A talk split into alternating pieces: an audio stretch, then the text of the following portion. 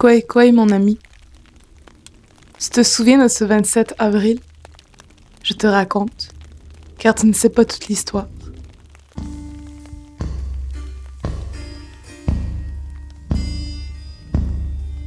Koué, je te salue. Conversation sur le racisme. Denis Élise Béchard et Natacha Canapé-Fontaine. Extrait.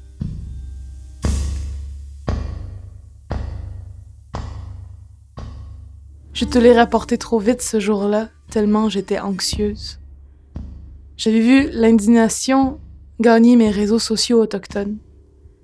Quand cette conférencière a écrit cette chronique horrible dans les pages de ce journal, qui est le plus lu au Québec tant au sein des communautés québécoises qu'autochtones, j'étais triste de constater l'infamie qu'on se permettait de servir aux citoyens du Québec.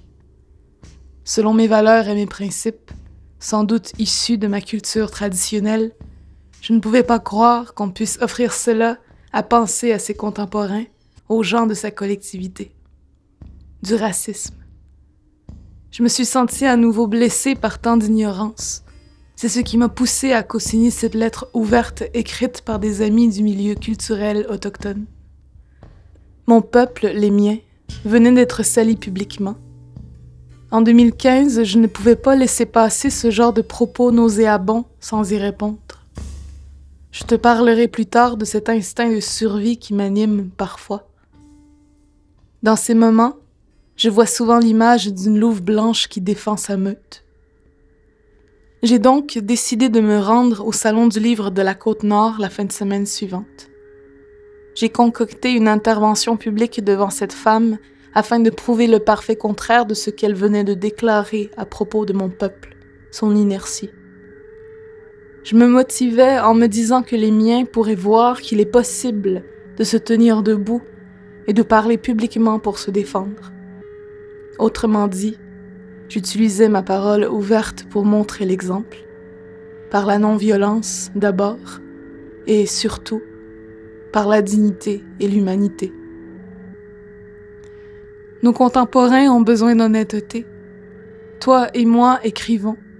Nous avons le pouvoir de l'écriture et de la parole. Profitons-en. Servons-nous-en pour la bonne cause. L'humanité des êtres, de nos congénères, de nos peuples qui n'en peuvent plus de ne pas se parler, de ne pas savoir comment se parler. J'apprendrai également de mon côté. Je parle haut et fort depuis si longtemps que j'oublie peut-être déjà d'écouter. Mais j'écouterai. Nous avons de moins en moins peur. Nous avons longtemps été persécutés et penchés sur nos douleurs, et malgré la frayeur d'être à nouveau trahis ou insultés, nous devons maintenant tendre l'oreille. Je tendrai l'oreille. Parle-moi. Parlons-nous. Chez nous, on dit couramment nyot pour au revoir. À Maliotenam et au-delà, en continuant vers le nord sur la route 138, tu entendras surtout Yamé. Et pour dire à bientôt, dans le sens de nous nous reverrons bientôt, on dit Yamé Wenepshish, que je traduis littéralement par au revoir pour un petit temps.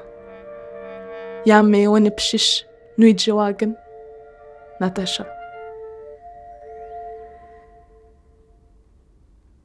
Kwe Natasha je te salue dans ta langue pour souligner à quel point la distance entre les peuples allochtones et autochtones demeure importante. Au fil des années, j'ai su dire bonjour en espagnol, italien, roumain, allemand, persan, arabe, hindi, japonais, chinois, lingala et swahili, même en latin de la Rome antique, mais pas dans une seule des langues des peuples qui vivent en Amérique du Nord depuis des millénaires. Cela n'est que le symptôme d'un problème qui est difficile à aborder pour les allochtones. Nous trouvons ça amusant de voyager en Amérique latine pour les vacances ou de discuter du multiculturalisme, mais nous sommes généralement ignorants de la réalité des autochtones. Souvent même cette réalité nous terrifie. En construisant un mur d'ignorance entre nos peuples, nous avons fait naître une peur immense. Mais plus nous avons peur, moins nous nous connaissons, Et cette peur croît comme un cancer. Nous devenons alors tellement préoccupés par la maladie que nous ne nous soucions plus que de nous-mêmes et nous oublions la source du problème. C'est pour cette raison que je t'écris. Plusieurs aspects de notre culture réduisent tous ceux qui sont différents au silence. Les médias ont tendance à nous montrer surtout ce qui est négatif chez les autres, et cela nous incite à les percevoir comme un groupe, pas comme des individus. Si un blanc commet un vol, je ne dis pas spontanément les blancs sont comme ça, ils sont des voleurs. Mais quand une personne faisant partie d'un groupe marginalisé fait un vol, on réagit tout de suite en affirmant ils sont comme ça, ce sont des voleurs. On efface toute la richesse de leur individualité. Le problème, c'est que la voix d'un groupe est en vérité la voix de tous les individus qui le constituent.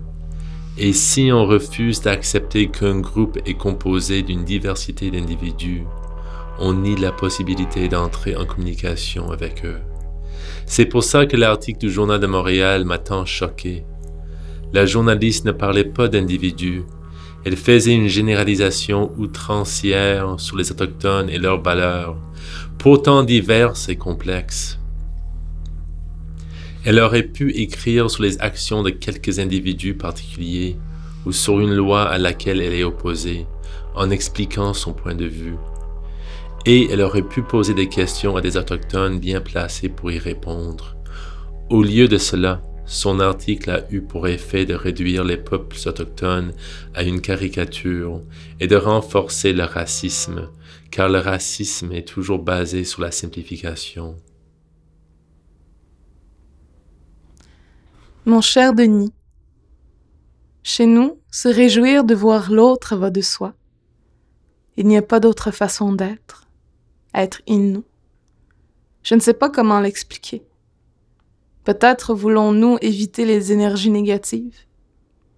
Lorsque nous sommes heureux, nous parlons fort, nous rions fort et nous rions tout le temps.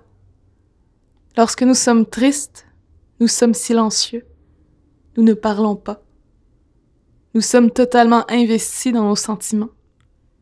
Je crois que nos ancêtres ont travaillé longtemps sur eux-mêmes, génération après génération, pour nous laisser en héritage un tempérament calme et rieur. Comme je te dis, comme je le pense, le silence vient avec la blessure, et la blessure engendre la peur dans certains cas, surtout quand la relation avec l'autre est tissée d'une violence usée par l'histoire. Comment peut-on faire pour reconstruire la confiance, reconstruire la parole brisée, trahie? Je te quitte sur ces mots. Nyot Nil, Natacha.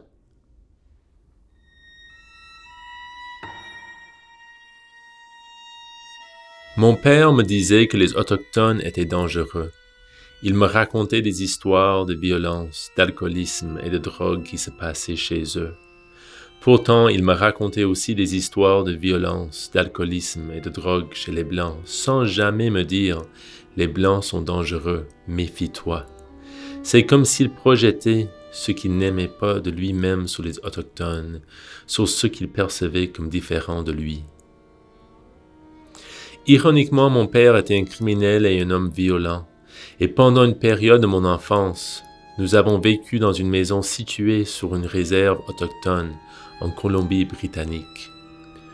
Il faisait affaire avec des hommes autochtones qui lui vendaient des saumons qu'il revendait illégalement sur le marché. C'est avec eux qu'il a appris à faire du saumon fumé. Il le fumait dans de vieux frigos qu'il gardait dans la forêt, et quand il en vendait, il gagnait plutôt bien sa vie. J'ai plusieurs souvenirs de lui prenant une bière avec un homme autochtone. Pourtant, quand il était seul avec moi, il ne disait que du mal au sujet des autochtones, prétendant qu'il ne voulait pas s'intégrer à la vie normale, qu'il restait prisonnier du passé. Il me répétait les mêmes choses au sujet des Québécois, bien qu'il le soit lui-même, les traitant d'ignorants et d'arriérés. Mais quand il s'agissait des Autochtones, il ajoutait toujours qu'il fallait faire attention à eux, car ils n'étaient pas honnêtes, Même si mon père mentait souvent et refusait lui-même de se conformer aux normes de la société, de vivre une vie dite normale. Il me disait que les Autochtones n'aimaient pas les Blancs. Lui, en tout cas, n'aimait pas les Autochtones.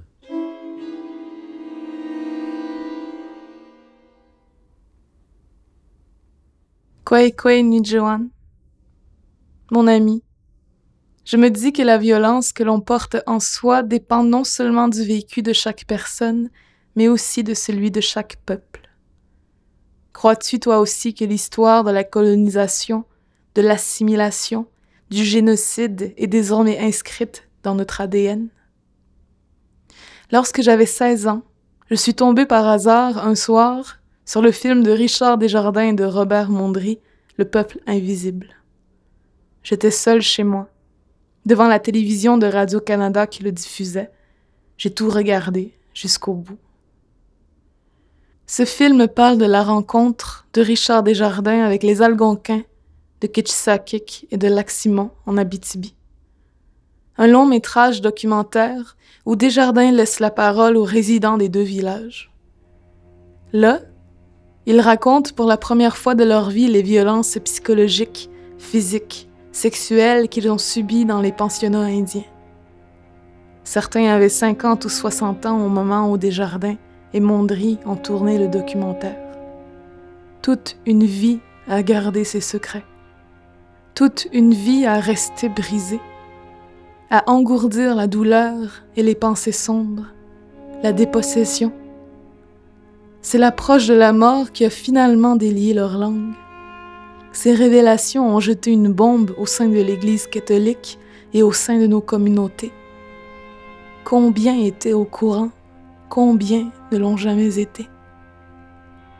Nous n'avons pas choisi d'aller dans les écoles résidentielles. Ils sont venus nous chercher avec la Gendarmerie royale du Canada et des intervenants des services sociaux. Les parents étaient menacés soit d'être jetés en prison, soit d'être dépossédés de leurs biens matériels s'ils bloquaient l'accès à l'éducation de leurs enfants. Le gouvernement canadien poursuivait un but bien précis, transformer les enfants indiens en petits-enfants blancs. Cher Wagen, je voudrais revenir sur mon père. Mon père voulait faire partie du groupe dominant. Il voulait être riche et anglophone. C'était un homme très orgueilleux qui avait renié ses racines québécoises pour vivre au Canada anglais. Il détestait l'Église catholique et me parlait de la cruauté des curés. Il me disait à quel point l'horizon, pour l'enfant qu'il était alors, était bouché au Québec. Son orgueil était immense et ses insécurités aussi. Il s'était senti tellement impuissant, tellement piégé par la pauvreté quand il était jeune, que par la suite, il a cherché à dominer tout le monde. Il était incapable d'éprouver de la sympathie pour les Autochtones, probablement parce que leur façon de vivre ressemblait trop à la sienne, ou bien parce que, comme beaucoup de peuples ayant vécu l'oppression, il a préféré faire porter le blâme à ceux qui étaient opprimés et s'identifier à ceux qui étaient en position de pouvoir. Peut-être que l'oppression des Québécois par les anglophones ressemblant à certains égards à celle vécue par les autochtones, il ne voulait entretenir aucun lien avec ceux qui étaient dominés. Ce mécanisme psychologique, beaucoup de gens l'adoptent quand trop de souffrances jalonnent leur passé. Comme une grande partie des Québécois, ma famille déteste parler de la souffrance qu'elle a connue. La mentionner est presque tabou. Je crois que les Québécois ont plus en commun avec les Autochtones qu'ils ne le pensent, mais que la souffrance des Autochtones leur rappelle trop leur propre souffrance, leur propre passé. Peut-être un jour, ces similitudes serviront-elles de base à une compassion et une compréhension mutuelle. Shima Denis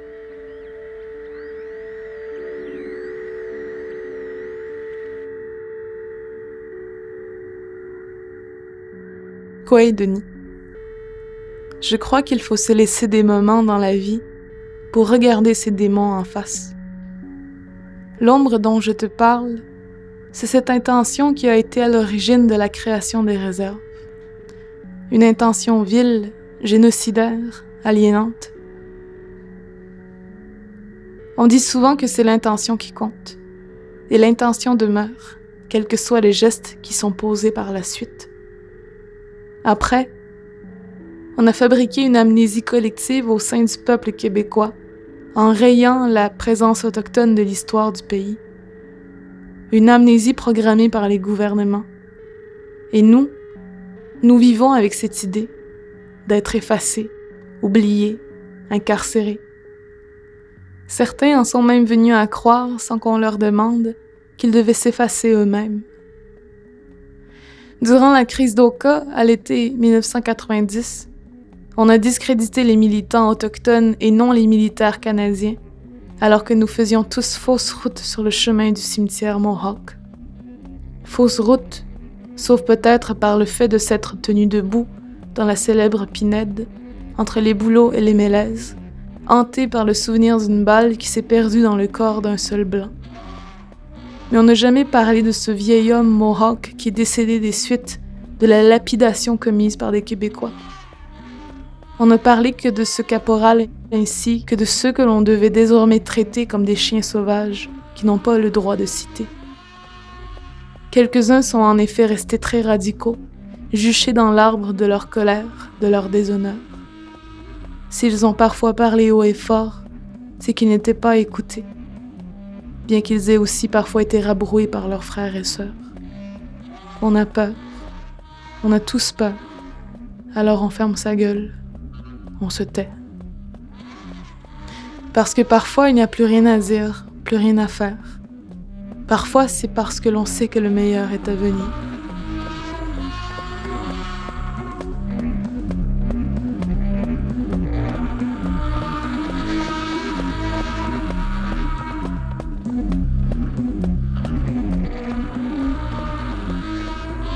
Cher Macanis, la crise d'Oka était une histoire de colère, peu de Québécois ont compris et respecté la colère à l'origine de l'action des Autochtones.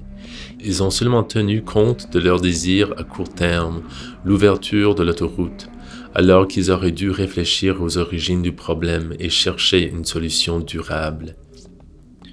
Quelle aurait été l'issue de cette crise si les Québécois avaient tourné leur frustration contre leur gouvernement pour exiger un véritable changement en faveur des Autochtones au lieu de cela, ils ont attaqué les plus vulnérables.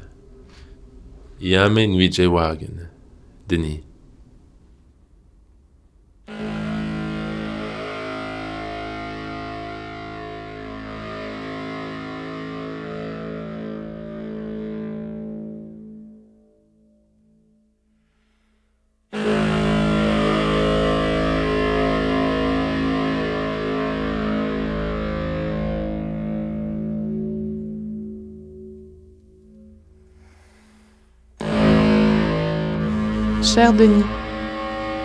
La crise d'Oka, la crise d'Oka, la crise d'Oka. Elle m'obsède depuis que je la connais. Je l'ai dans la peau. Elle représente pour moi tellement de choses, tellement de preuves de l'ignorance et de l'incompréhension qui en résulte, tellement de chemins à parcourir. Parce que depuis, nous avons tous tellement régressé. En même temps, elle incarne aussi les mentalités de l'époque je n'étais même pas née quand elle a eu lieu et elle m'habite. Je suis née avec elle. On ne raconte jamais l'histoire de la résistance des Autochtones depuis les débuts de la colonisation des Amériques, parce qu'on ne la connaît pas. Pourtant, elle devrait être inscrite dans la mémoire collective. La crise d'Oka. Combien de blocus, de barricades sur les routes, sur les chemins de fer, Combien d'occupations, d'Alcatraz, de Wounded Knee. Il y a eu tant de résistances que l'on ne sait plus les répertorier. Le parc de la Vérandrie par les Algonquins, le blocus de la 138 sur la côte nord, ma région natale, en 2012, qui m'a amené à prendre conscience du territoire et de la santé environnementale que nous perdons chaque jour, millimètre après millimètre. Ces territoires, cet environnement sont la base de notre identité. Alors pourquoi construire des terrains de golf sur des cimetières que l'on a tant chéris pour assurer le repos de nos ancêtres? Dis-moi que je trouve la paix, que mes ancêtres trouvent la paix. Je t'embrasse. À notre prochaine lettre. Natacha.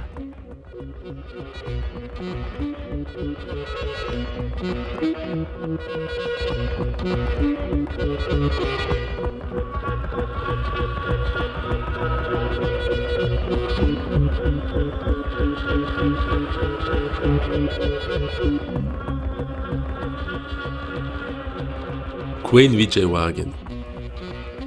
Si de jeunes Québécois blancs et Mohawks se mettaient à s'écrire, à échanger, parviendrait-on à tisser une société unifiée où les Mohawks seraient perçus comme faisant partie des nôtres, où ils ne seraient pas réduits à un stéréotype chaque fois qu'un de leurs commet une erreur, et où on pourrait espérer qu'ils se sentent heureux et épanouis ici, au Québec? Est-ce que les Autochtones arriveraient à voir qu'il y a des milliers de Blancs qui veulent leur bonheur et qui souhaitent mieux comprendre leur vie?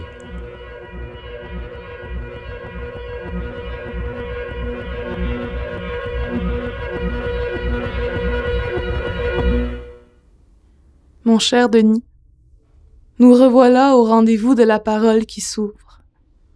Je réfléchis et je me demande pourquoi nous en sommes là. Je me demande pourquoi, jusqu'à maintenant, la parole a été si difficile à ouvrir entre les Québécois et les Autochtones.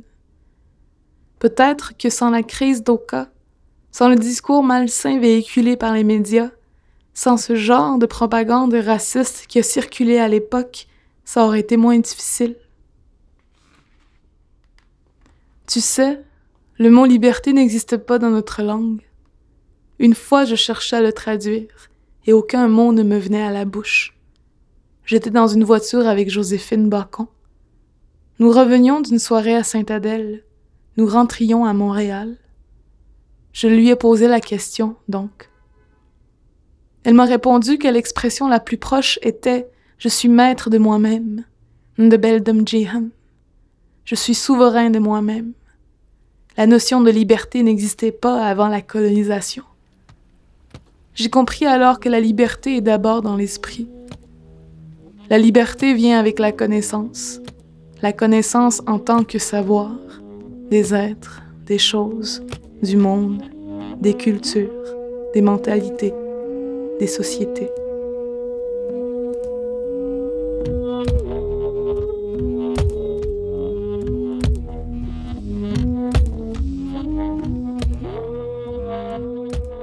Bonsoir, Mécanis. Comment est-ce qu'on dit bonsoir en Inuimun? Depuis quelques années, je jongle beaucoup avec la notion de privilège invisible.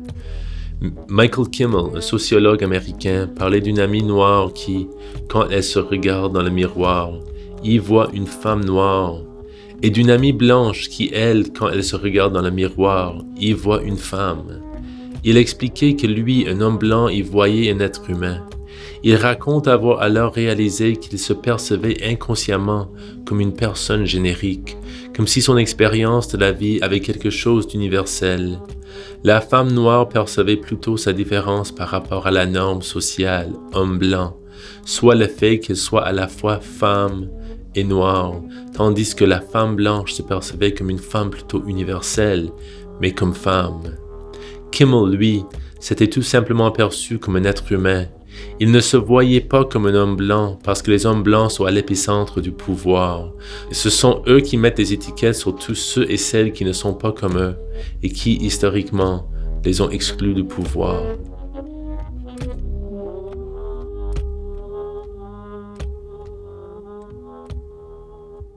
Denis, au risque de paraître à nouveau trop spirituel, de toute façon cela fait partie de mon héritage culturel et philosophique, J'estime que chacun doit maintenant trouver l'humilité de demander la guérison.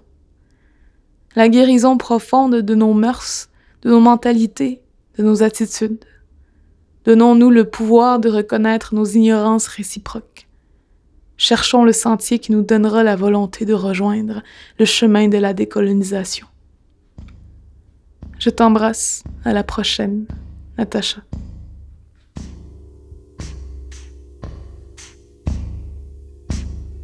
Ces lettres ont été écrites à l'automne 2015. Elles sont dédiées à toutes les femmes autochtones disparues et assassinées depuis plus de 30 ans et au-delà, aux femmes autochtones résilientes de Val d'Or, aux survivantes autochtones des pensionnats canadiens, toutes et tous plus forts que le temps et la dépossession, ainsi qu'aux générations futures, pour que la parole soit dite et que celle-ci ouvre le chemin vers le dialogue entre autochtones et québécois et entre tous les autres peuples qui en ont besoin.